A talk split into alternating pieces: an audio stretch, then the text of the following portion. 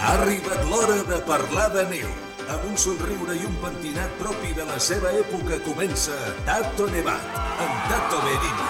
Un home que sembla venir dels Països Baixos, amb dos megas de ram i que mai envelleix. És el prototip perfecte per fer un any més Tato Nevat. Al voltant de la taula i amb mascareta, tots aquells que volen parlar de neu els divendres a les 9 de la nit i els dissabtes a les 7 del matí. I també al podcast de GUM.cat l'únic presentador que fa un programa de peu per sempre estar a l'alçada del que es para. Bona nit, benvinguts a un nou programa de Tato Nevat. Penúltim. Penúltim de la temporada, però senyors, hi ha neu, ha nevat, tenim un Pirineu blanc com quasi no l'havíem tingut en tot l'hivern, ha fet fred, hi ha, hi ha quantitat de neu, eh, queden dues setmanes, què foteu a casa? Burros, què foteu a casa? Cap a la muntanya tots, s'ha d'aprofitar, queden dues setmanetes, i aquelles setmanetes, aquella primavera que estem ja, ostres, després de l'hivern, esquiant poca robeta, amb aquella, amb aquella cremeta que es fa mig de matí, aquell fora pista tan maco i de cremeta, oh, com m'agrada, i després la neu pasta de després, oh, com m'agrada, què foteu a casa, veniu, aprofiteu a esquiar, que ens queden dues setmanes, i després direu, oh, ja s'ha acabat, ja s'ha acabat, aprofitem-les fins l'últim moment, i Setmana Santa, tota la setmana esquiar, com antanyo, com antanyo que esquiaven per Nadals i per Setmana Santa. I la Setmana Santa hi havia tanta gent només que per Nadals. Que foteu a la platja si encara fa fred i no fa bon temps encara. A esquiar tots, aprofiteu, aprofiteu. Mal, mal. La platja, què? la platja, Mal. la platja, malament. Mal. Vull dir, eh, cada cosa al seu temps. Ara no és temps de platja, tio. Encara, encara queda neu, s'ha d'aprofitar, encara estem a la primavera. Tu diràs, tu Mentre diràs. quedi neu a les muntanyes, tin- tindrien que canviar el xip, eh, Ramon, perquè, a més, eh, amb aquest canvi climàtic, que mai saps quan farà el fred ni quan farà la calor, que abans eh, els hiverns eren hiverns i els estius estius, ara cada dia és diferent. Coi, tenim neu, aprofitem i esquiem. El dia que no hi hagi neu, no esquiem. Està clar. El Hem que passa que, el que els que sí que tenen un avantatge sobre el tema del tancament de la temporada són els fondistes i són els de l'esquimo. Els esquí que de no muntanya, necessiten, clar. no necessiten el... Bueno, bueno, els el- fondistes, eh, allò de la traça Sí? els agrada molt també, eh, em Bueno, sembla. clar, clar. I tenen que tindre una miqueta la pista llisa, eh? Doncs si a no, patinar, també... tio, a patinar. Bueno, sí, Clar. sí, sí, però bueno, ells encara poden aprofitar una miqueta més, encara que tanquin les remuntes, els remuntadors, com ells no els agafen, encara, Sí, sí. encara poden aprofitar una miqueta més. Bé, escolta'm una cosa. Uh, arriba la Setmana Santa, uh, tothom eh, està mirant eh, doncs, eh, quin temps farà Exacte. i, i fixa, fixa't un detall que ha canviat, eh, eh, han canviat coses. Eh? Sí, va, han senyor canviat- Parramon, díganos el tiempo, por Baixarà favor. la temperatura demà dissabte, cosa que no es preveia. És Ah, a dir, sí? Sí, la pujada aquestes de temperatura té una caiguda dissabte i tornarà a recuperar el termòmetre potser de cara a diumenge, demà passat. Bueno. Mm, temperatura. El temps no s'espera que sigui gaire bo aquest dissabte, eh? Bueno. però diumenge pot ser un gran dia, Bueno. un gran dia. Si I baixa si una baixa la temperatura serà neu. La neu i la neu s'aguantarà millor. No, però és que pot, eh, pot, Pot haver-hi i alguna tot. precipitació i tot. Vale, vale. I per tant, diumenge sí que encara quedaran núvols, però la situació jo crec que serà molt, eh, molt millor. Eh, La setmana que ve, que ja seria Setmana Santa, eh, doncs parlarem d'un començament de setmana amb alguns núvols, però hi ha una borrasca que sembla que vol atacar eh, el territori i podria deixar alguna precipitació a mitja setmana. El que passa que no s'acaben de posar d'acord els models. Eh, sí que hi ha una gran pujada de temperatures, sembla ser que divendres, però a la part oest de la península, la qual cosa creiem que no ens afectarà. A grans trets podem dir que ens espera una bona Setmana Santa, excepte una treva que hi haurà dimarts, dim dimecres o dijous fins i tot. Però bé, estarem pendents del que diguin els models, encara queden força hores per endavant. I per Això tant, anava a dir, cal estar pendents sí. i cal anar-ho seguint dia a dia. Per sort que teniu que el senyor Parramon cada de matí us passa els partes, us dona el Tota la temps, us ho passa tota Sí. la informació, que anar-la seguint a poc a poc, dia a dia. I aquest programa el podreu escoltar i descarregar a l'Spotify i també al podcast de Apple. Eh, per aquells que no l'escolteu en directe, doncs que sapigueu bon dia als que ens escolten en la remissió del programa dissabte. Encara, encara que estem a divendres, Encara que estem bueno, a divendres, però bé, divendres nit, però bueno. que s'emet bon dissabte dia pels també. del dissabte, va. Bon dia pels, del, pel, pels que escolten Tato Nevat dissabte. Meteo, carreteres, temperatures... Puja, esquiar, puja. Tato Nevat. Bé, doncs ja que has parlat d'esquí de fons a baix, abans que deies que els fundistes, ara ens ho confirmarà perquè aquesta nit teníem nosaltres un fundista que em fa molta il·lusió perquè ve, ve quasi, quasi directe des de, des de Beijing. Ha estat a, és paralímpic i ha estat als Jocs Paralímpics de Beijing. Teníem nosaltres el Pol Macuri. Bona nit, Pol. Bona nit. Ostres, Macuri, jo, jo dit Pol Macuri, però m'estaves dient que Macuri és nom. Sí, realment Pol Macuri és un nom compost. Sí. Meus pares van estar 3 anys vivint a Bolívia, són catalans. I ell va fer la marca. Toma, ara te llames Pol Macuri. Sí, sí, realment... No, això li va passar, es va fer mal de petit i va anar a un dispensari mèdic. I que, que I me va dir, curi alguien. "U- us- ¿Vostè què vol? I diu que me, curi. Que me curi la ferida. I el van curar. Ja, ja li va quedar el nom. Ja, Sí. ja, ja. Però tu et dius de cognom? Uh, Redolat García. Rebot, rebot, No. Redolat. redolat. Redolat. Redolat. És complicat, eh, el cognom. És català, és català per Ramon, Però tu, és- és, que és- no. Redolat, home, Escolta, el senyor Redolat, de- d'Igualada, d'Igualada, no? D'Igualada, d'Igualada. Pol, t'has fixat que no s'han recordat el tato del cognom? Has vist? Però Eh, per, això, per això el tinc per preguntar-li.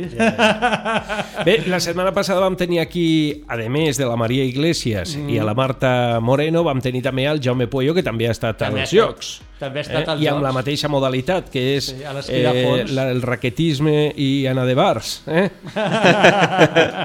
Perquè a Pequín no has pogut anar de, de palillos o no? De, vull dir, per menjar, lo, bueno, el que es mengen allà, heu pogut sortir no, o no? no, que ens va. va dir el Jaume que no us deixaven sortir, no? No, tot, tot super restringit, uh, Carai. el tema Covid ho tenen tot super controlat, estàvem en un circuit molt tancat, dimecres es va, eh, van acabar quarantena els voluntaris que van estar amb nosaltres. Ostres, déu nhi i realment van ha sigut molt curiós perquè parlant amb ells, primer de tot havien de fer exàmens per poder ser voluntaris dels mateixos jocs, o sigui, de com es deia, mascota, de tota la logística i tot, i després havien de fer quarantena per, per un cop s'acabessin els jocs Per per tornar una mica a la, la normalitat, a del tema Covid, ostres. I és cert que allà cada dia vam, vam haver de fer PCRs, vam marxar A d'aquí... punta pala, o què? A punta pala. per sort van ser PCRs de boca, llavors Vale. uh, ens van deixar una mica tranquils amb, amb, amb PCRs nasals, Ja.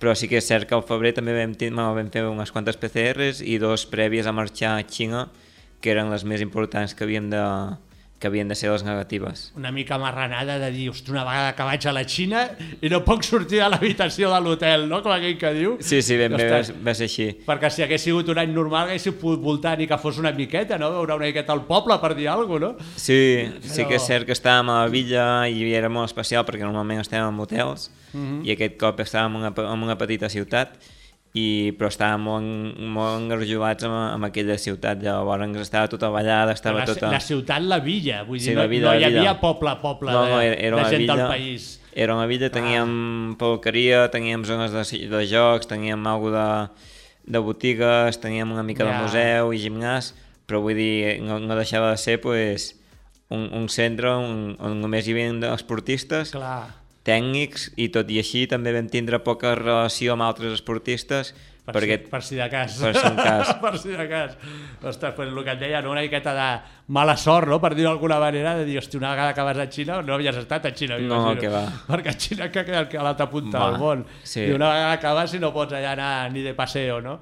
Però bueno, què et va semblar la moguda de Jocs Olímpics? No havies estat mai a uns Jocs Olímpics. No, realment era el tercer intent que, que lluitava per intentar en uns jocs. Uh -huh. uh, havia tingut dos, dos intents fallits, aquest era el tercer, i, i realment supercontent. Vaig marxar que amb un equip de 9 persones en què hi havia aficios, hi havia metges, hi havia premsa, jefe d'equipos i tècnics que m'acompanyaven tant al Vic com a mi i amb una El Vic, el Vic és el company que, fa, que feia És nou. snowboard, que no És pogut vindre avui. No vull, no ja, puc ja, venir. esti, ja estimava perquè, mira, entre els dos haguéssim fet dos visions una miqueta diferents de l'esport, no? Sí, Però bueno, em va, anar, dia. em va anar molt bé també amb ell per, per una mica l'experiència que ja havia, havia viscut amb els anteriors jocs, mm -hmm. doncs m'ho va poder transmetre superbé i molt content de viure amb ell. I, però anar amb un equip de 9 persones quan estàs acostumat a anar sol també va ser molt curiós i llavors vam haver de... Està raro, no? Sí. que, que fot tanta gent aquí, no? que després ho agraeixes molt perquè cadascú es preocupa del seu, cadascú té la seva feina i vas allà a disfrutar al màxim. Clar, ja et sents recolzat d'alguna manera, Sí. m'imagino que molt, no? Perquè... Molt, realment, molt. Però també l'autonomia que teníem tant el Nil, que és l'entrenador que m'acompanyà, com, com jo mateix, pues era, era molt guai perquè sempre havíem anat sols i llavors ja teníem molt fet el nostre, el nostre dia a dia amb, Ja. amb, amb, La vostra amb rutina, la no? nostra rutina i va ser tot molt, molt fàcil realment. Hosti, molt bé. I, i fisios i... De tot, fisios tot. cada tarda... Ah, tío, pero tú, vaya chollo. tú vas a, los Olimpiadas o vas a la vacanza aquí con el fisio, con el no sé què. Ben bé. Ben bé. Escolta, Pol, explica'ns una miqueta així d'entrada perquè la gent sàpiga quina és la teva discapacitat. Jo tinc una discapacitat que és de naixement, o sigui, ens podem trobar doncs, discapacitats que venen per un accident, Sí, sí. Per, per moltes mogudes. Ha una Lo- malaltia o el que sigui. clar. El guai de, de, de poder anar a uns jocs o poder estar amb el rendiment competint, el que més m'ha motivat durant tots aquests anys és, és conèixer les històries que hi ha darrere de cada esportista quan marxem fora, perquè hi ha històries per no dormir.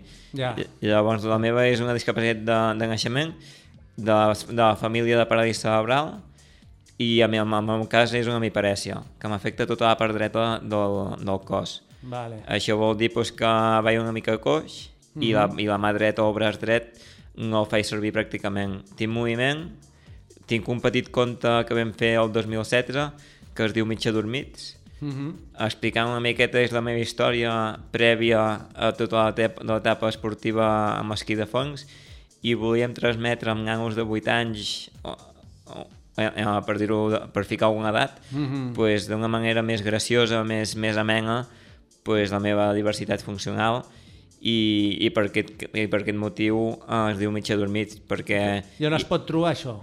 Perquè això és Ah. interessant, això és molt xulo de la, que la gent pugui, pugui veure-ho així. Realment el tenim nosaltres a casa, és una edició que vam fent amb, amb dos companys més, una il·lustradora i un, i un escriptor, i el tenim nosaltres a casa i amb, amb edicions en català ja ens en queden molt poques, però sí que en tenim moltes en edició que en castellà, I si a algú li interessa localitzar-lo, que, que que, truquin, que em contactin amb mi i, i ho correu electrònic, un sí, telèfon, un algo, o digues, digues. xarxes socials, que és Pol Macurí, ai, Pol, Ma- Pol Macurí Relat Garcia, i a partir d'allà pues, podem, podem moure cables i podem, bueno, això ho és- podem fer arribar. Home, això és interessant, una bona manera, el que deies tu, per fer conèixer al- als nanos, no? a la gent jove, que, que no deixes de ser una persona normal. Sí, No, tu bueno. ets normal, no? I, I també m'ha ajudat molt, a part de que l'esport m'ha ajudat molt a saber qui sóc, com, com treballa la meva discapacitat, com es mou, aquest conte em va ajudar molt a conèixer moltes altres persones amb la mateixa diversitat funcional que la meva Claro. i, i vaig, vaig conèixer que era una discapacitat, uh, una parella cerebral i com cada cervell, la, manera, la meva manera d'explicar-ho és que com cada persona reacciona d'una manera diferent, pues, al ser una, una discapacitat cerebral, pues, a cada persona també li afecta d'una manera diferent. Llavors va ser molt curiós veure com a cada personatge, ja sigui més gran o més petit, mm -hmm. pues, la manera de, de moure's i de, i, de, i de gestionar aquella diversitat funcional pues, era un món clar, completament... M'imagino que parlant amb uns als altres pots descobrir o, o, o sistemes o mètodes que t'ajudin de- per treballar, per intentar millorar, no? Sí, sí, sí. Va, bé, nosaltres hem tingut aquí el programa, no sé si ha sigut aquest any o el passat, a la Raquel. La Sí. Raquel la coneixes? Estem, Eh? estem al CDA Clar, entrenant clar. junts. Aquí hem, hem, normalment estic a Tuixent i amb un equip a Tuixent entrenant, però aquesta temporada per enfocar millor els jocs i els mundials que van ser al gener doncs porto tota la temporada aquí amb el CDA i Que he amb ella convigut- coincideixes, clar, i ella he també té una paràlisi cerebral. Sí. Que clar, ens deia, em deia, clar, és que aquí el problema és que la gent ens diu, sembla que li dius paràlisi cerebral i et miren com dient, ostres, aquesta tia és, to és tonto, no? No, no s'entera de res o algú li passa i no, i no és això, no, no, ni re- molt menys. Ni molt menys. I a vegades sí que és cert doncs, que pots trobar una persona que a nivell doncs, sembla que, que tingui més, més dificultats o menys, però Mm. a nivell de coco és, és espectacular. El, Hola, soy brutal. no, d'aquest coco no, volia dir de cap, de cap, Vale, d'altre vale, coco. D'altre coco. Escolta, i tu amb aquesta disfunció que tens i tal, com nassos se t'ocorreix anar a fer esquí de fons? Bueno, Si, si avui en dia, la setmana passada, li deia, li deia a la Marta i al Jaume, els deia, diu, diu però, però si ara us passeu tot el dia tirant de braços com a bojos i tu només tens un braç per, per treballar. per treballar. I llavors què, vas de canto tot el dia? Si només tires d'un braç, dones voltes, no? Com, Bueno. Si tu vas amb una barca i tens un rem, només dones voltes. Po- Poca broma, poca broma, perquè quan, quan, quan em putxo amb un braç, sense, o sigui, quan faig l'empuje, eh, el pas empuje, per fora traça, d'emputxar amb el bastó entre les cames, perquè si no aniria donant voltes sobre mi mateix. Vas de, diries de cantó. Aniria, normalment a Copa del Món, uh, com la gent no té la, la, la discapacitat que jo tinc, sí que són més físiques i llavors tenen un centre d'equilibri molt, molt ben estructurat, uh -huh. pues em pugem de, amb, amb, el, amb el braç al costat com, com una persona sense cap discapacitat, però només amb un bastó, i, i, i poden anar recte. En el meu cas, com carrego molt la part esquerra del, del pes, amb, del meu propi pes, pues acabarien donant tom sobre mi mateix. Clar, perquè tu el teu problema és que és tot el cantó dret. Sí. Clar, el braç no el pots fer servir, però la cama tampoc la tens tan forta com l'esquerra, No, per entendre'ns. Jo tinc un cos que la part dreta és molt més prima que l'esquerra. Correcte. I a vegades m'he tocat parts del cos que, que, que he caigut do- 10, seg- després de 10 segons he caigut que, que tinc una discapacitat i que, i que per això m'és prima.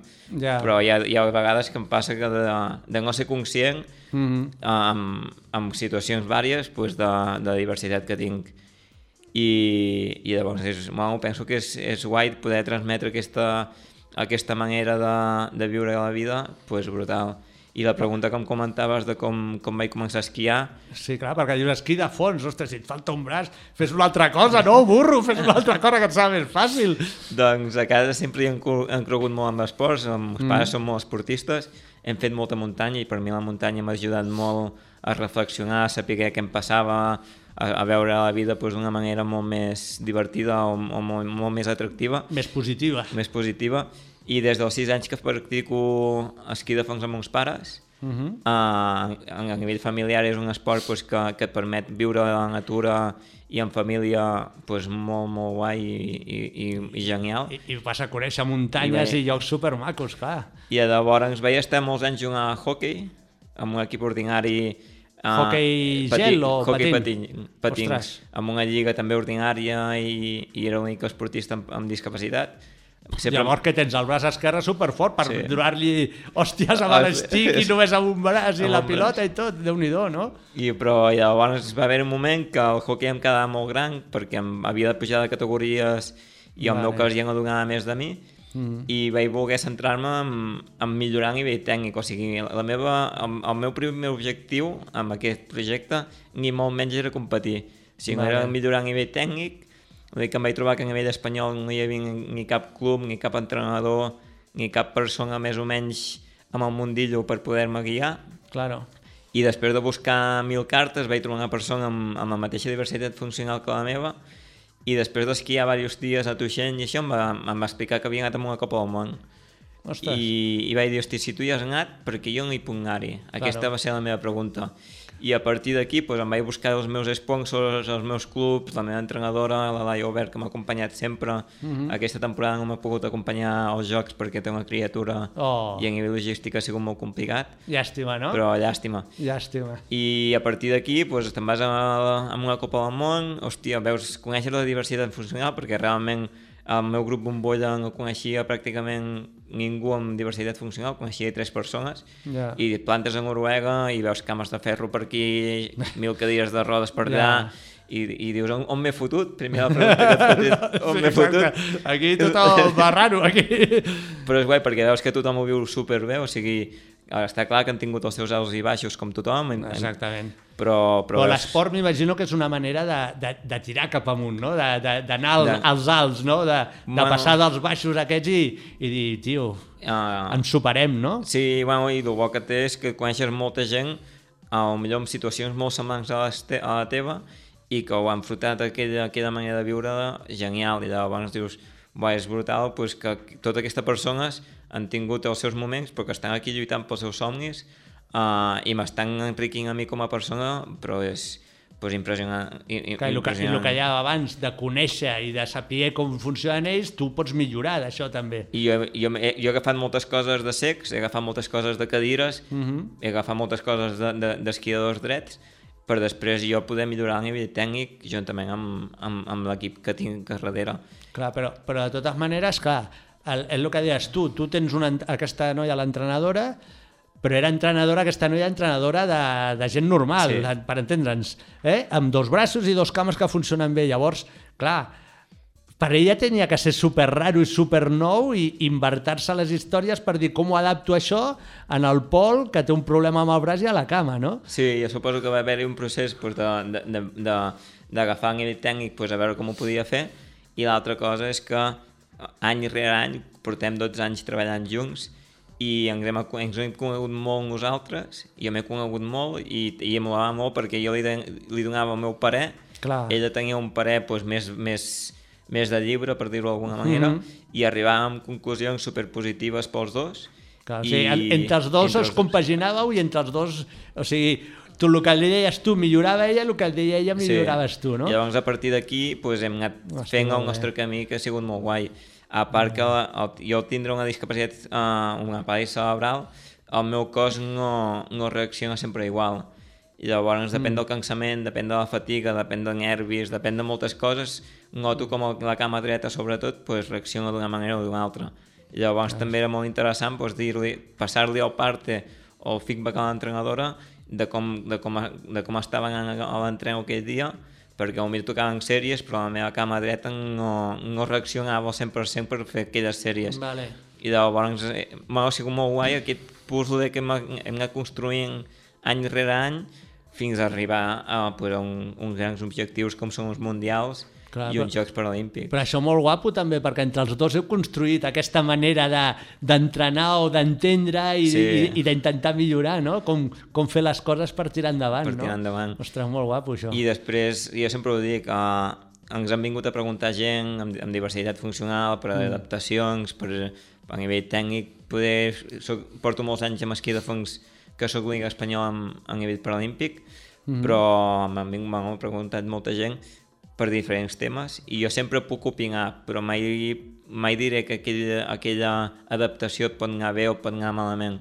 Bueno, Per- però, però, però entenc jo que el que heu fet tu i la teva entrenadora és una base. És una base Clar. que d'aquí po- poden haver-hi moltes variacions diferents, Clar. però que, però que poden sortir altres idees a partir del que nosaltres hem Sí, fet. però si, si ve un altre amb disfunció ara i et ve a tu o a la teva entrenadora i diu jo vull fer això, ja no comenceu de zero. No, i Ja després- teniu una, una base que, que pot servir, que després ell pot fer coses molt diferents, però imagino que la base, o Sí. almenys la idea i, per, i com treballar per lo menos ja és una cosa que ja la teniu feta. Sí. Clar, això ja és un gran què. I després que hem vist molt esport adaptat, amb aquest, amb, sobretot amb esquí de fons, llavors hem vist moltes maneres també de treballar o, o d'esquiar.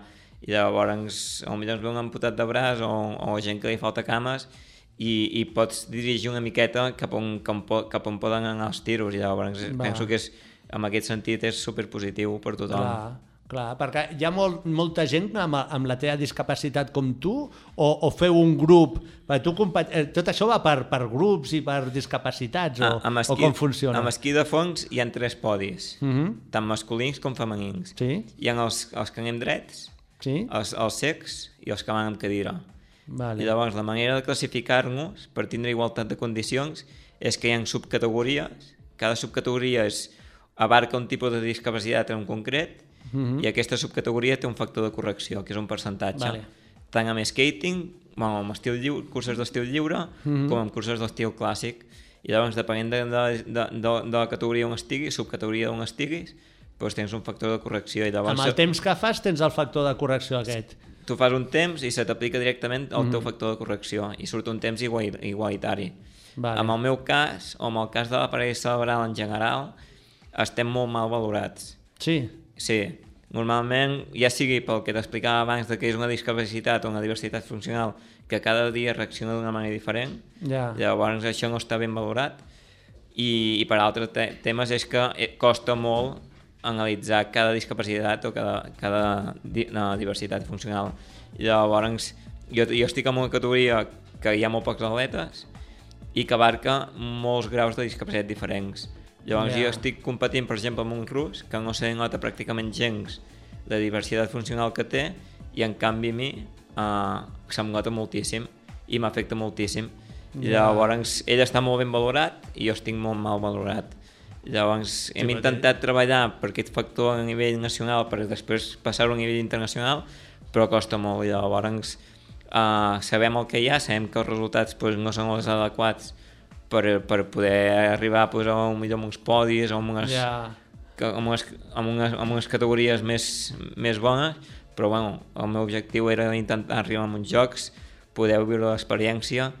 I em vaig trobar aquest any pues, que, que de paradís cerebral si em, si em classificava pels jocs pues, seria el primer paradís cerebral que marxaria a uns jocs d'hivern de la història a nivell, a nivell espanyol Hosti, i realment ja- ha sigut així, gran tret, realment penso que he obert una porta impressionant a, a un col·lectiu de persones i a totes les seves famílies Claro, a poder somiar per tots els seus somnis. clar, clar. I tot això és una experiència i una vivència que és l'escola de la vida, que li dic Sí. jo.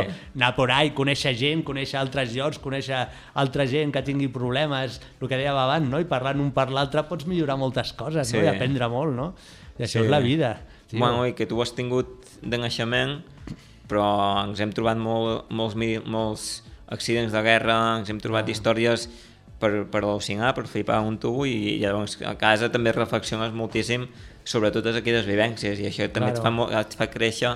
Una cosa és viure-ho des de la tele Sí, o viure-ho sí, des viure-ho de... en persona. I l'altra cosa és viure en persona, i clar, la, la tens allà, vull dir, aquella història que, que l'havies vist a la tele o que mm. pues la tens allà i que si volguessis podries parlar amb ella, si volguessis... I això Claro. penso que és el que m'ha fet lluitar cada any, any rere any per tots aquests somnis i, i poder-ho viure i transmetre, perquè penso que és genial poder-ho viure-ho, però també és genial com estar avui aquí i poder-ho transmetre Claro, pues, a, tota, claro. a tota la població. I, I de totes maneres t'has de dir una cosa, que ets un... perquè tu has estat a les Olimpiades i jo no. I jo he estat competint molts anys i tu has aconseguit anar a les Olimpiades i jo m'he quedat a, a les portes. I el Parramon ja no diguem, ja ni ho intenta, ni ho ha intentat mai. Però entens que ja només pel fet, el que deies tu, només el fet d'anar-hi, Sí. hosti, ja té que ser una passada això. No, sí, sí, realment ha sigut... Bueno, jo vaig viure les Olimpiades dintre un núvol, vull dir, per flipar, o Sí, sigui... el Tato també, dins d'un. Perquè no va poder anar. No vas poder anar, estava tancat a casa, ostres. I, va, sí, i, I com, i com van anar? Com van anar les Olimpiades? pues van anar molt bé, estic molt content de, de l'experiència que vam viure, dels resultats i de, i de tot plegat. A la cursa important era la primera cursa, la cursa de 20 km clàssic, perquè a la meva discapacitat el, el hàndicap que té és que només puc fer clàssic i Vale. skating puc fer-ne a nivell lúdic o a nivell d'entrenos, però no sóc competitiu. Però vas molt més fotut, no? El fer... I llavors Clar, tinc... perquè, perquè en el, en el, perdona, eh, que jo, jo, jo s'han passat coses pel cap, eh? Pregunta, en, el, pregunta. en, el, en el skating, clar, quan t'apolles a la cama al cantó dret, allà vas superfotut. M'he fotut, a part que tots, uh, can, uh, clavo el peu amb el cantó exterior del peu. Llavors, normalment amb skating que es clava a l'interior Clar, vas fatal, i llavors. em vas, costa moltíssim. Vas al revés, diu, vas al Va- revés. Vaig al revés totalment, al revés I amb. I amb el clàssic vas bé, amb els apoyos? Uh, o... vaig molt bé per dintre traça, a la que surto fora de traça també em costa moltíssim i llavors he de, bueno, he de tindre molt en compte pues, anar sempre per dintre traça perquè soc molt més Perquè la, productiu. la, la, traça, la traça que et fa, te- et fa com de, de tope De perquè no tope. se te'n vagin les cames pel cantó? Sí, i a part que em, em dirigeix una mica el peu perquè no se'n vagi tant a, a Pequín. Mai millor dit. No, a Beijing, a Beijing. Allà ja se'n va anar, ara, ara que torni, Sí. ara que torni. I, i allà, pues, això, llavors tinc la sort que amb, aquest, amb, amb esquí de fons hi ha curses d'estil lliure i curses d'estil clàssic. Vale. Llavors ho puc fer tot. I sabent que el clàssic és un estil més lent que l'eskating, però realment a nivell competitiu podia fer totes les proves que veia, veia estar fent. I l'objectiu de, de fer les, les altres, de, l'esprint estil lliure i a mitja distància, que són 12 i mitja estil lliure, era fer visible a tothom, al món sencer, pues que tot i córrer amb una modalitat, modalitat més lenta i, i que no és apropiada per millor a nivell competitiu, teníem moltes ganes de córrer i de fer visible pues, la diversitat funcional que tinc. I va estar molt guai perquè atletes i tècnics d'altres països a l'acabar les dues curses ens van felicitar pel simple fet de, de poder córrer D'estar allà, allà i de poder córrer llavors penso que els dos objectius forts que era Sí. la, la clàssica estar entre els 15 primers i els altres fer visible pues, aquest, tot aquest sistema de classificacions, de, de que hi ha No? persones... De, demostrar que es pot demostrar fer, que es pot que fer. encara que estigues fotut i que és una cosa que no et va bé i que et costa, con un par de narices i con ganes s'hi fot, si fot, sí. Sí. o no? Sí, sí, sí, Clar, I ben això, i això demostrar-ho que altra gent que tingui problemes semblat al teu pugui dir ostres, pues, el que vas dir tu abans, no? si aquell ho ha fet, per què no jo? Per què jo no? Jo, jo vull fer aquell, jo vull jugar, no? I que la gent pugui tindre Sí. mm, unes vivències que d'altra manera igual no les tindria, I no? jo vull, jo vull posar uns anuncis. Espera't un moment, deixa'm un segonet. No, fes-ho després de la publicitat. No, no, un segonet, Sí. un segonet. Vinga, has, va. dit, has dit els 20 quilòmetres cl eh, clàssic, vas fer? Sí, 20 quilòmetres clàssic, No, el resultat. ah, un 14è lloc. 14è. O 14è, sigui, ja. tu li has estat entre els 15 i vas fer el 14. Sí. Bravo. Aquí ho deixem. Va, a la publicitat. Tu tens nacionalitat boliviana? No, tinc espanyola. És només, només una, no? Sí. Va bé. No per res, eh? No, no.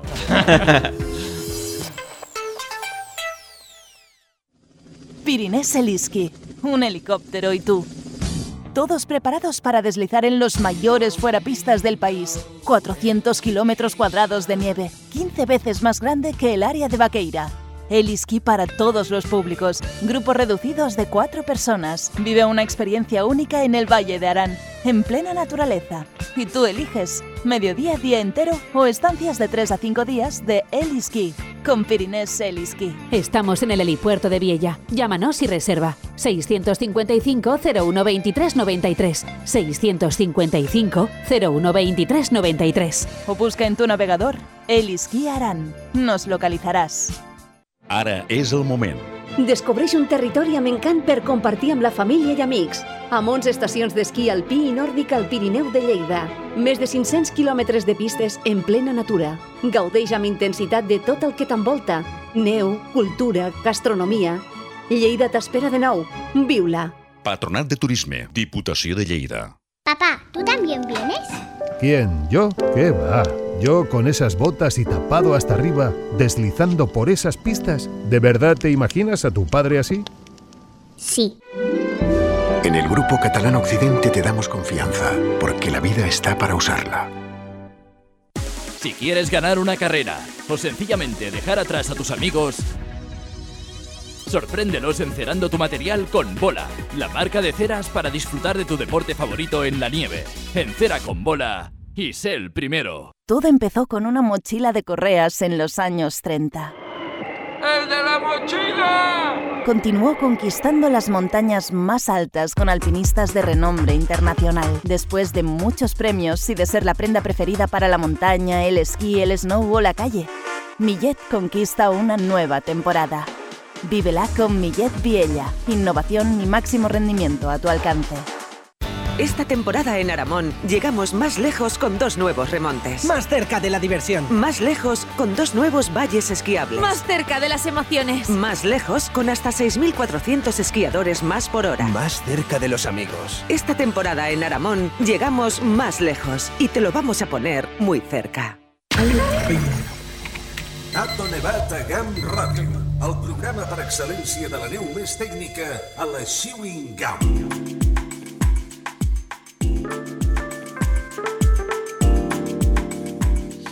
Bé, doncs seguim parlant amb el Paul Macuri, perquè a part, a part d'aquestes eh, Paralimpiades, tu has, aquest, any, aquest any heu fet un campionat del món, també. Hem fet campionat del món uh, I què tal? a Lillehammer. Lillehammer. Vam... No, allò és el paraís del fons, no? Això no, no pare- Noruega, no? Noruega. El viatge va ser molt curiós. La, la sort és que el 2019 hi va anar-hi amb el Nil, l'entrenador que m'ha acompanyat també als Jocs, Mhm. i vaig donar un fals positiu del Covid just l'últim dia de marxar.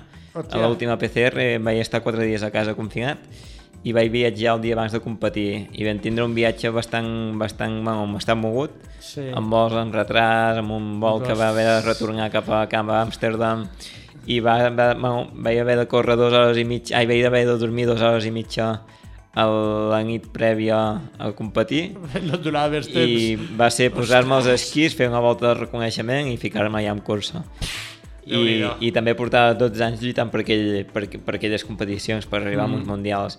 I no va ser fins llavors, fins un cop acabada la cursa i aterrissar una miqueta on estava, que vaig poder analitzar o vaig poder as, as, assumir una Assumir. miqueta el, on, Ostres. estava, on, on estava realment. Quina putada. I va ser, va ser molt curiós aquesta, o sigui, ara és una anècdota que, que es pot explicar superguai, mm -hmm. però al seu moment En va... aquell moment dur, però de nassos, no? Sí, sí, dur, dur i, i ma, ràbia, mala llet de dir ostres, una vegada que vingui i a la, a la vol cap allà, no puc dormir, no puc entrenar.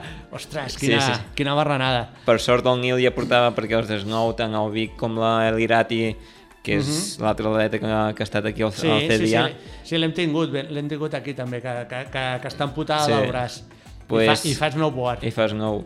Pues sí que van anar-hi quan tocava, llavors el Nil pues, va, haver, va, va estudiar una mica les pistes, el dia abans em va enviar un vídeo de tot el circuit perquè ja m'imaginés una miqueta com, com el trobaria. que anar, per, no, perquè no et perdessis a mig, a mig circuit, no? Em va gravar tot un vídeo Ostres. de, de, de demostració i, i realment vam fer la reunió tècnica a, ella a, a, a Noruega, Lillehammer, i jo a Amsterdam esperant, esperant el vol. Ostres. I va ser molt, molt curiós. Ostres, ostres. Però això, bueno, això va ser el 19. això va ser... No, això va ser ara el, el gener del 2022. Ah, ara, ara, sí, Ara. vale, vale, vale. L'únic que amb el Nil, el 2019, vam anar a competir a la Copa del Món. Vale, vale. Llavors, van, van, aquella Copa del Món va ser una mica el, el, conillet, el conillet d'Índies Mhm. de, de preparar el Mundial en condicions. Vale. Llavors l'estructura era la mateixa i tot era el mateix, que això també ens va tranquil·litzar molt a l'hora de marxar a Noruega i de, Vale. de saber on, on, estàvem, anàveu, no? on estàvem anant. Mm. I després vam, vaig estar un mes aquí a instal·lat a Viella, al Vilagarós amb, amb tot l'equip del CDA i Sí. entrenadors tècnics Mhm. i, i Tota els atletes. tota la- tota la família. Tota la família del CDA Mhm. i per preparar bé el, els, els Jocs Paralímpics de, de Pequín. I ara, futur? Futur, bueno, estic fent curses de muntanya a l'estiu per entrenar i... De- de córrer? De córrer i també De- fa de molts córrer? anys de córrer. Amb la, amb la teva cava? Amb, sí, sí. No hi ha qui em pari. Però tu, Això tu, de... tu, tu ets masoca o què et passa? O què passa? I, I les curses més dures són les que més m'agraden. Sí? Sí, sí, sí. La discapacitat o la divers- diversitat funcional que, que tinc em permet ser molt més competitiu amb curses verticals, quilòmetres verticals, Mhm. però m'agrada molt també fer mitges distàncies, tipus mitges maratons i així, cur curses llargues. M'agrada molt treballar la psicologia amb curses de muntanya perquè són curses que es duren moltes hores i em preparen molt bé per, per, per una temporada d'esquí de fons molt exigent. Has d'estar molt bé de coco, has de tindre-ho molt I- clar, sí. eh? perquè si no no arribes, Sí, si no, no està arribes. claríssim.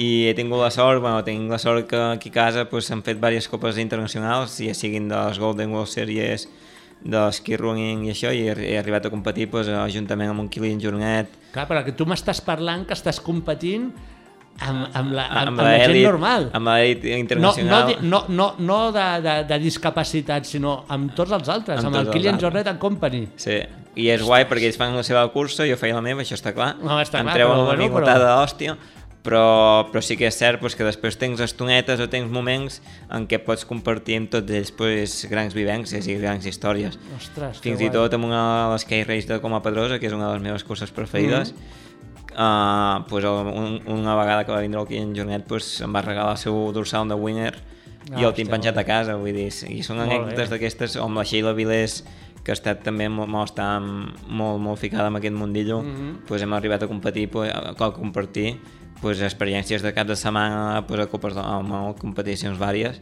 Ostres, i també guai. penso que és, és superguai.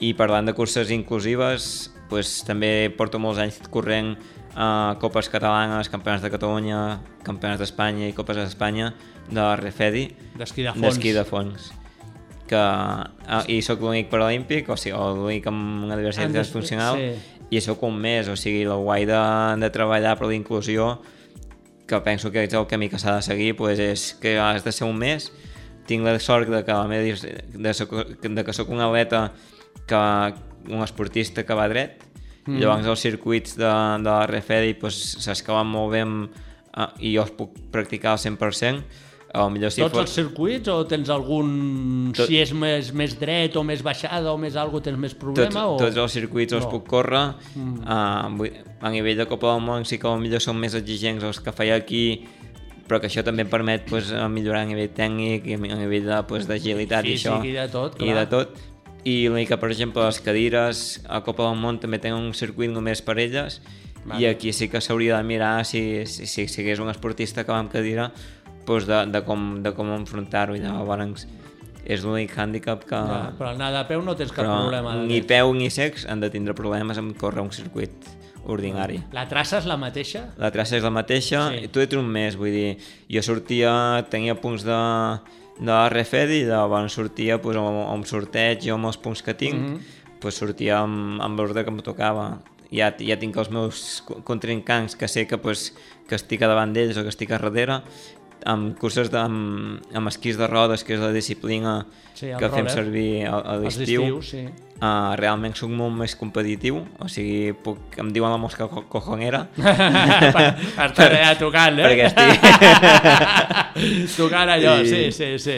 Bueno, I, i soc molt més competitiu i llavors puc donar molta més guerra. I per què més competitiu amb les rodes que amb l'esquí? perquè l'esquí és molt més tècnic, el, el meu peu també treballa, li costa treballar més, i, I amb la roda no? I amb la roda no, perquè la roda amb clàssic, la roda no té retrocés enrere, veiem una, amb, uns, Vale. amb uns esquís de rodes que són molt més estables, Vale. i llavors em permeten pues, treballar molt millor. I Mhm. amb esquí de fons, No, per no exemple, amb, amb neu hi ha el, el tema ceres, que has d'estar molt pendent de les ceres. Hi ha molts hàndicaps que, que amb esquís de rodes no hi són Ja. i això provoca pues, que, que, sigui, pues, que pugui fer grans temporades de- d'estiu. O sigui que a l'estiu els hi toquen més els nassos que a l'hivern. Sí. O quan s'acaba l'hivern ja deuen dir que condera vindrà el pol aquí a tocar els nassos. Ostres, Però això, bueno. això, això de, de competir amb, amb, amb les, en les categories normals et pica? Et dona més ganes de dir, ostres, competeixo amb aquests, vaig més picat que si tots fossin com jo? Bueno, o jo, no? jo penso que és, tot és una preparació, tot és tindre objectius, perquè tothom ens movem per objectius, llavors Mhm. al cap i a la fi, pues, rere, cursa rere cursa, pues, et marques, vas veient, bueno, vas veient que la feina que estàs fent està anant bé o està anant malament, llavors intentes rectificar per arribar amb els objectius de, de l'hivern al 100%, i jo tinc molt clar que vaig fer la meva cursa, que, que cadascú va fer la seva, però no em puc emmitjarar, no em puc emmitjarar amb, amb un atleta o amb, un, amb una persona perquè realment jo tinc una, una diversitat funcional i, i el meu cos treballa molt diferent a, a, a, a, a qualsevol altre.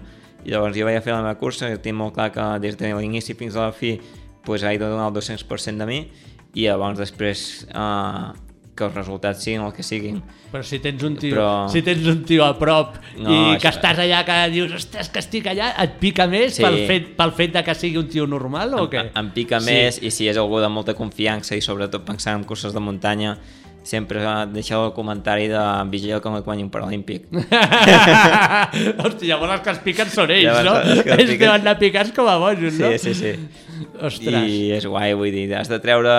Bueno, soc una persona que la discapacitat la vic molt bé i m'agrada molt transmetre-la pues, d'una manera més graciosa o, o treure un somriure. Per exemple, l'any passat... és important. fi- Fico l'exemple de l'any passat perquè també és el que més m'agrada.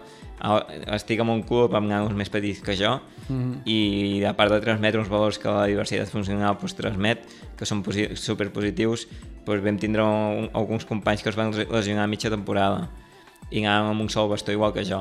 Ah. I la típica gracieta era que veníem amb nosaltres a, co- a competir Copa del Món i que ens els emportàvem cap a, cap a Finlàndia l'any passat i l'altra broma i l'altra cosa que em va sorprendre moltíssim és que aquesta persona va decidir fer tota la, fer tota la temporada amb un bastó menys però viure cada curs o viure cada sortida a competicions com, bueno, com, com si no tingués lesió.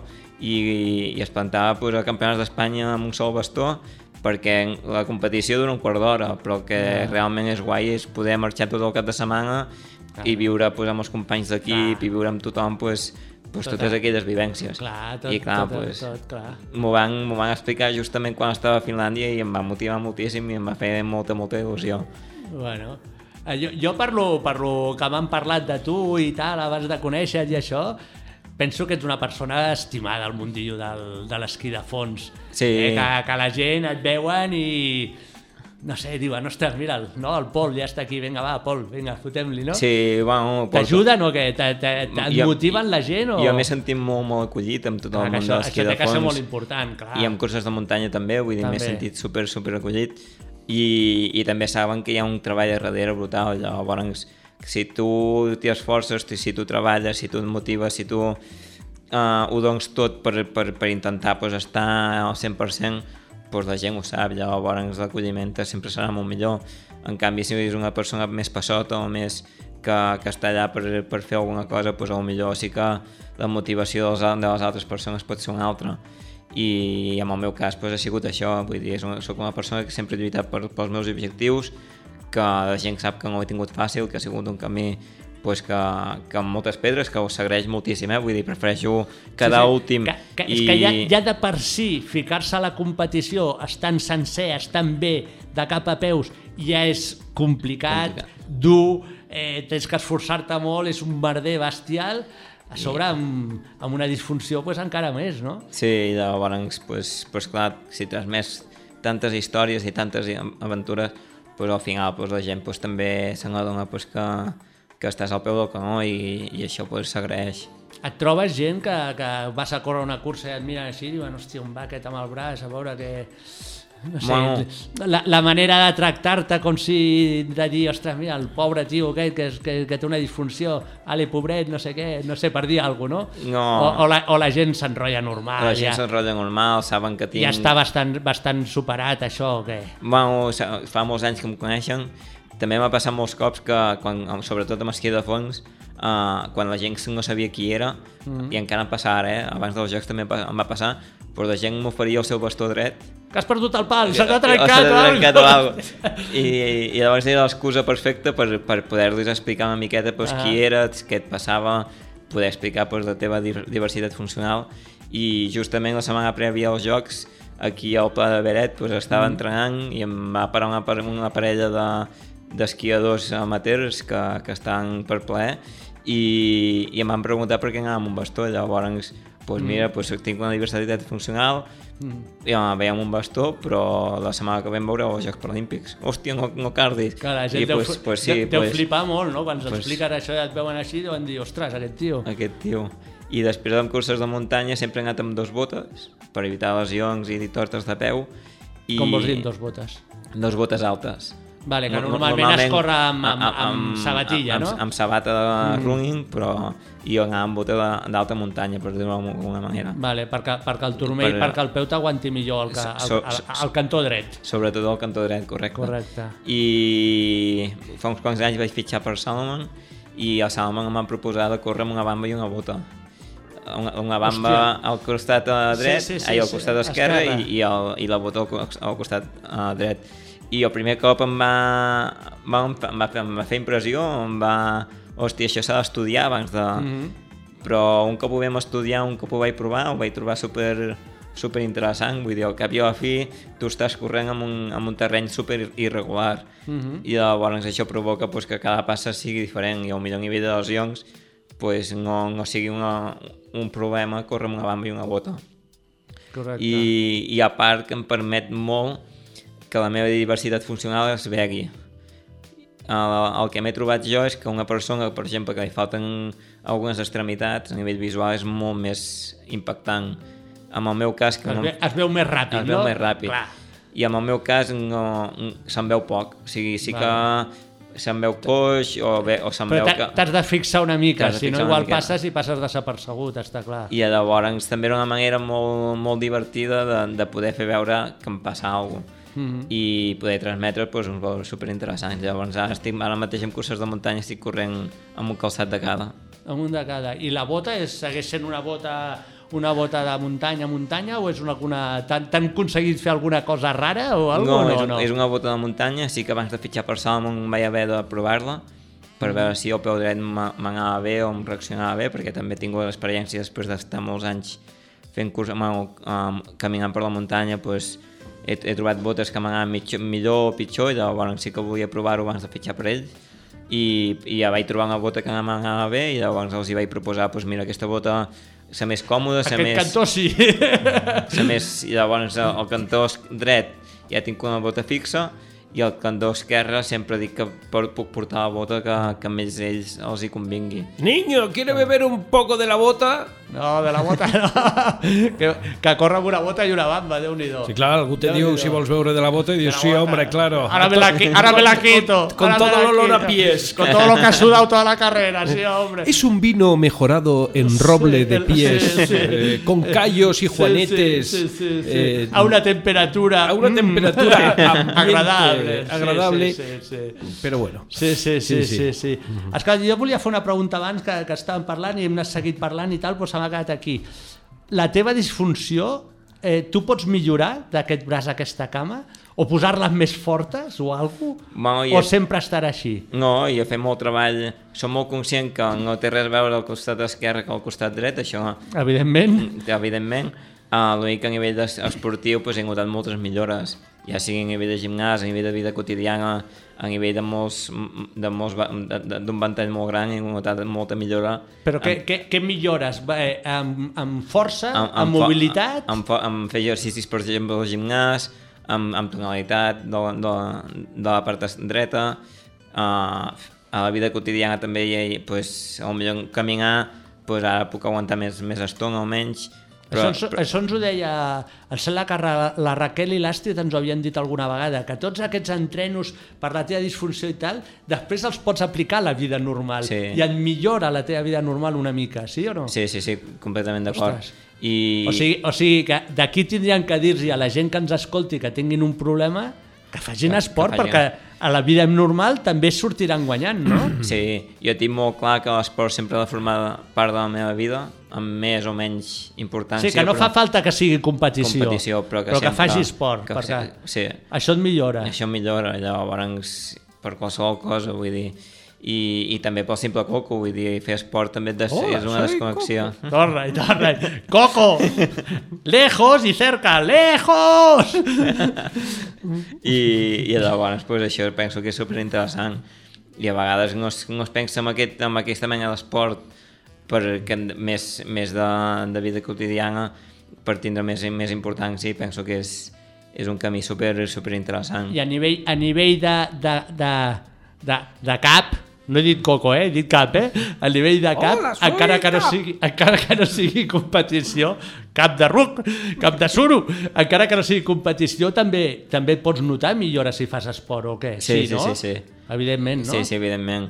Jo tinc molt clar que haver arribat a, a uns jocs no és un treball de 12 anys de, que, és quan vaig voler entrar a nivell competitiu. 12 anys portes fent competi. Sí, sinó que és un treball de 31 anys que tinc, que, que des de ben petit pues, la família, amics, a tothom pues, hem fet un treball espectacular per poder arribar fins aquí. I llavors, uh, ja sigui muntanya, he fet molta muntanya, he fet 3.000, he fet alguns 4.000. Hola, Ah, 4.000 i tot. Sí, porto El uns- Montblanc o què? El Montblanc, mira, el Montblanc Ei! tinc, no tinc una història molt, molt interessant amb el Montblanc. Sí, explica, va, batallites, Ah, va, batallites, que ens batallites. agraden molt, va, explica. Però, Ah. però ràpid que se'ns acaba el temps, eh? Un gran amic que ens va deixar l'any passat o fa l'altre era el Sergi Mingote. Sí. Ah, sí, sí, és veritat. I realment és una persona que ha estat molt, molt, molt involucrada amb els esports, amb l'esport inclusiu Mhm. i el vaig conèixer arran d'un projecte que tenia que li vaig presentar i teníem un, un projecte del Montblanc de fer-lo junts i, Ostres. i ara m'estic plantejant de poder-lo fer i poder-li dedicar Dedicar-li, no? de dedicar-li amb ell. I un, bueno, Que era, era fer el, el Montblanc i l'altre era anar al Nepal i que també m'estic plantejant de tard o d'hora poder anar però així en curt termini i si no és aquest, hivern, aquest estiu serà l'altre sí que tinc moltes ganes de poder-lo fer El, i, el Montblanc, eh? i poder-li enviar una forta abraçada des de dalt Hòstia, molt bé, tio. Molt bé. Molt bé. Com, per Ramon, com anem Bueno, de temps? hem de marxar ja. Hem de marxar, Va. no? Ja me lo temia. Oh. ja Us me lo do- temia. us dono dos minuts, Què et sembla? Hem estat parlant Dos gairebé una hora, eh, tio? Déu-n'hi-do, I Déu-n'hi-do. passa aquí volant el tema, passa eh? molt, molt ràpid Dos minuts, Dos va. minuts, va, què ens expliques en dos minuts? Digue'ls-hi, jo sé, Oh. eh, dig- digue-li a la gent... Jo, jo, si em permets dir una cosa... Digues. Des de que, Però una, eh? des de que la ràdio ve, eh, que bueno, durant 22 anys ha vingut gent amb, amb tota mena de, de, de problemes d'aquest tipus, discapacitat, que jo no els considero problemes, perquè visto Ah. lo visto, no... Sí, sí. M'entens? Eh, però sí que em queda la tranquil·litat de que com que tothom podem acabar tenint un dia, a través d'un accident, una Sí, per mil- discapacitat... per mil coses. Ostres, gràcies a gent com vosaltres Sí. eh, me, tinc una grata eh, tranquil·litat de saber que passi el que passi eh, amb l'esport hi trobaré un, un amic, va, que- per dir-ho d'alguna manera. Que no? la vida continua. Que la vida no? continua. I, que, Eh, i, sou, que es pot, I que es pot fer, Sí, que sí. si aquesta gent ho fan, si a tu un dia tens un problema, Sou t'has de esperança. mirar Tu- mirall, exacte. Sí, sí, sou les, una, eh, això és una esperança, una esperança brutal. Mm. De veritat, eh, ho t'ho dic en sèrio, Pol. Pues moltes I per, mercès. I per tant, penseu eh, Mm. amb el hola, soy Coco. Amb això, que, No. Això- que això que feu serveix no per vosaltres només, eh, sinó perquè els demés Clar. també veiem que tot és possible, que no hi ha res impossible. Que Sí. allò que et proposes ho tens. I que després cadascú tenim els nostres somnis i llavors cadascú ha de lluitar pels seus somnis a vegades pot costar més o pot costar menys o hi podem arribar o no hi podem arribar-hi. Però l'important és tot el camí que, que hi ha darrere de cada somni i ja sigui a nivell esportiu o ja sigui qualsevol mena de somni. Vull dir, a mi ha sigut esportiu perquè la vida m'ha portat cap aquí però realment cadascú té, el- té el seu. I llavors penso que, que donar aquest, aquest punt de motivació s'ha de donar, s'ha de transmetre s'ha de també reflexionar que, que el camí no és fàcil però que s'ha de gaudir moltíssim. Evidentment que no ho és, però, però, Però- però si, si li fots un parell de nassos i acabes sent com tu, hosti, no és Pues- molt millor que quedar-te a un sofà de casa? uh, correcte Tu Correcte. estàs visquent i l'altre no està visquent. Correcte. Sí, Sí, sí que és molt dur, i ho sé, i ho reconec, però, però... Però- i no sé què em passaria a mi si em passés ara. Però jo penso que, que ostres, tio, li has de fotre un nassos a, a, a la vida i seguir endavant, no? I en el meu cas sempre ho dic, el meu cas és de naixement i no he tingut cap accident, no he tingut Mhm. cap, cap transpals, Cap trauma així, cap trauma pam. i, i no sé què és viure sense cap discapacitat, llavors això també penso que m'ha ajudat molt uh, amb, amb, tota, amb tota la meva vida. És part de la teva vida. És curiós perquè li és diem... la teva vida, no és part, és la teva Total, vida. és el meu- I, el i, millor tu has company de aconseguit, viatge. I tu has aconseguit fer una vida normal. Normal. Normal, perquè estàs fent un esport com altra gent i estàs a la vida normal, tu funciones com qualsevol altre. No, però, però eh, fixa't que li diem discapacitat, un, tens una discapacitat mm. per fer l'esquí de fons, però quina discapacitat? Hi ha gent que no té cap discapacitat. se- Segur que anem tu i jo i no li veiem, no li veiem ni el cul. Segur que no li veiem ni el cul. Saps? Jo crec que aquesta paraula al final no és del tot I, correcta. i del escolta, tot. i escolta hi, hi ha molts que estan al sofà de casa amb una panxa així de Sí, gran sí, sí, que són sí. més discapacitats que tu. I tant. Sí, sí o no? I tant, sí o no? i tant. o Sí, sigui sí, que al final, sí, bueno, és la paraula No. perquè, perquè és la paraula, però Sí, bueno, sí, però... Aquesta manera d'escriure un col·lectiu de gent que té un, un hàndicap llavors. Un hàndicap. I a mi m'agrada molt la paraula hàndicap, uh, la paraula discapacitat, doncs, si la dic, hi ha gent que diu discapacitat amb la C en majúscula, hi ha gent que Mm. més ara s'està portant, portant molt la paraula diversitat funcional, Mhm. i, però per mi no deixen de ser paraules que, que descriuen un col·lectiu de gent que té un hàndicap, i llavors doncs, cadascú se sent bé com una paraula i, I les palabras se les lleva el viento, eh? Que deia aquell, les palabres se les lleva el viento. O sigui que no res. Diguis d'una manera, diguis No. d'una altra, cal tirar endavant, cal viure i i viure. el més normal i el millor que es pugui, no? I tu ho has aconseguit, Pues sí, això. sí, sí. Sí, senyors, senyors, tots els que ens esteu escoltant, tots els que teniu un problema, mireu-vos al mirall del Pol i d'altra gent com la Raquel, com la Com com l'Astrid, com la Irati, com, com el Vic. Ostres, tireu endavant perquè la vida segueix i la vida s'ha de viure el millor que es pugui. Al 100%. Ostres, molt bé, molt bé. Bueno, pues... ¿Sabías que algo eso? No sabe Pues mal que te vaya, niño, Sí. pero puede volver cuando quiera. Eh? Sí, això és casa teva, ja ho saps, i l'any que ve a veure si vens i ens expliques l'aventura del Montblanc. Oh, i tant, oh, i tant. Sí, això estaria si, molt si bé. Ho fas, Fet, fet. Si ho fas, parlem i l'any que ve vens al programa i ens ho expliques que serà... I parlem del serà, Mingote. Serà molt Ho interessant. deixem en Oh, les tant. teves Eh? mans. Oh, i tant. Eh? Vale? Pues compteu-hi. Molt bé. Pues moltes gràcies, Pol, per haver vingut i haver-nos explicat la teva vida, que penso que és molt interessant. Moltes gràcies a vosaltres per deixar-me compartir-ho amb tot el públic català i, i dels Pirineus. Gràcies. Carreteres, temperatures... Puja, esquiar, puja. Tato nevat.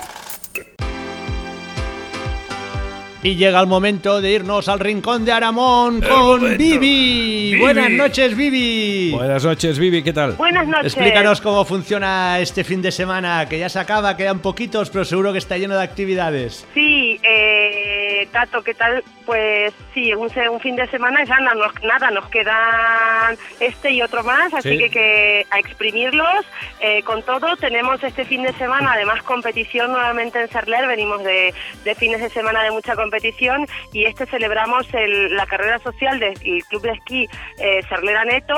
Vamos a estar el sábado en la pista Tudo de, Cogu- de Cogulla y... Y ya nos metemos en el fin de semana de Semana Santa porque Sí. nos quedan muy poquitos días.